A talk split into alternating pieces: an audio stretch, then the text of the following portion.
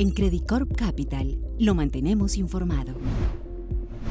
Buenos días, mi nombre es Andrew McCarthy y en esta ocasión vamos a hablar de los principales drivers del sector utilities. Comenzando con Chile, entre los principales drivers del sector utilities tenemos la hidrología, los precios spot y el avance de la descarbonización. En cuanto a la hidrología, el Coordinador Eléctrico Nacional publicó la actualización de su pronóstico para la temporada de deshielo 2021 2022. El nuevo pronóstico sugiere una probabilidad de excedencia del 95%. Esto significa, en comparación con los registros históricos, existe un 95% de probabilidad de una mejor temporada de deshielo en otros años en comparación con la actual. Además, los datos hasta ahora sobre los volúmenes de los embalses sugieren que no hay una reserva particularmente grande de agua en reserva de cara a esta temporada de deshielo.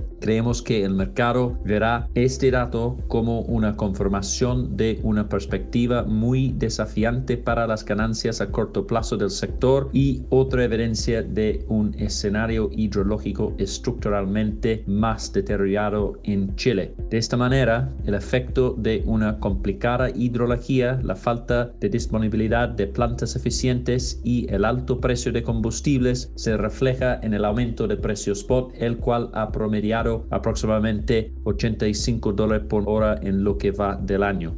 En cuanto a la descarbonización, el proyecto de ley de descarbonización lo que busca eliminar anticipadamente la planta de carbón para 2025 ya ha sido aprobado por la Cámara Baja del Congreso de Chile y la Comisión del Senado de Minería y Energía ya comenzó a debatirlo el 8 de septiembre. Nuestro escenario base es que se llegue a un término medio como difería la fecha límite hasta 2030, pero esto no es seguro. Si la fecha de retiro sigue siendo diciembre de 2025, plantearía desafíos, particularmente para AS Andes y Colbún. Actualmente aún tendrían planta de carbón en funcionamiento más allá de esa fecha y podría generar una mayor volatilidad en el mercado mayorista afectando a todos los participantes. Por el lado de los principales drivers que están presentes en Colombia en estos momentos, debemos mencionar en primera instancia el plan de expansión de transmisión trazado para el país, donde, según la actualización de la Unidad de Planeación Minero-Energética, ha recomendado avanzar con la ejecución de obras específicas dentro del sistema de transmisión nacional,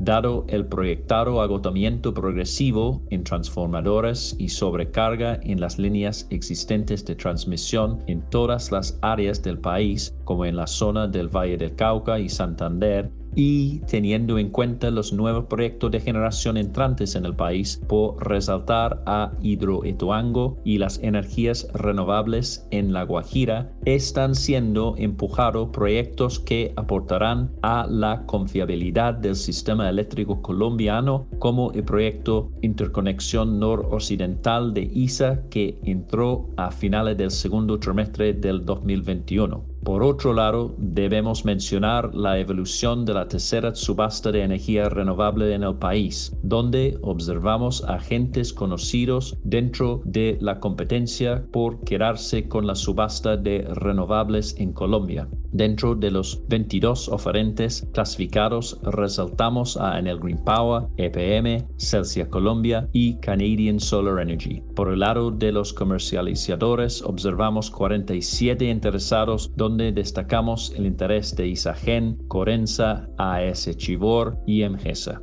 Acorde a esto, esperamos tener la adjudicación de los proyectos durante las próximas semanas. Por último, en cuanto a los principales drivers del sector en Perú, destacamos en primer lugar la evolución de los costos marginales. Si bien Perú tuvo una tendencia decreciente en los costos marginales en los últimos años, a partir del julio 2021 comenzó la aplicación de la nueva declaración de precios de gas natural, la cual incorpora ahora costos fijos. Como se anticipaba, ello llevó a un aumento en el costo marginal promedio mensual, lo cual ha impactado las empresas que son compradores netos en el mercado mayorista, como por ejemplo Engie Energía Perú y Enel Generación Perú. Un aspecto a tomar en cuenta a futuro es la culminación de los contratos regulados en los próximos años, ya que su recontratación podría enfrentar a estas nuevas condiciones de mercado.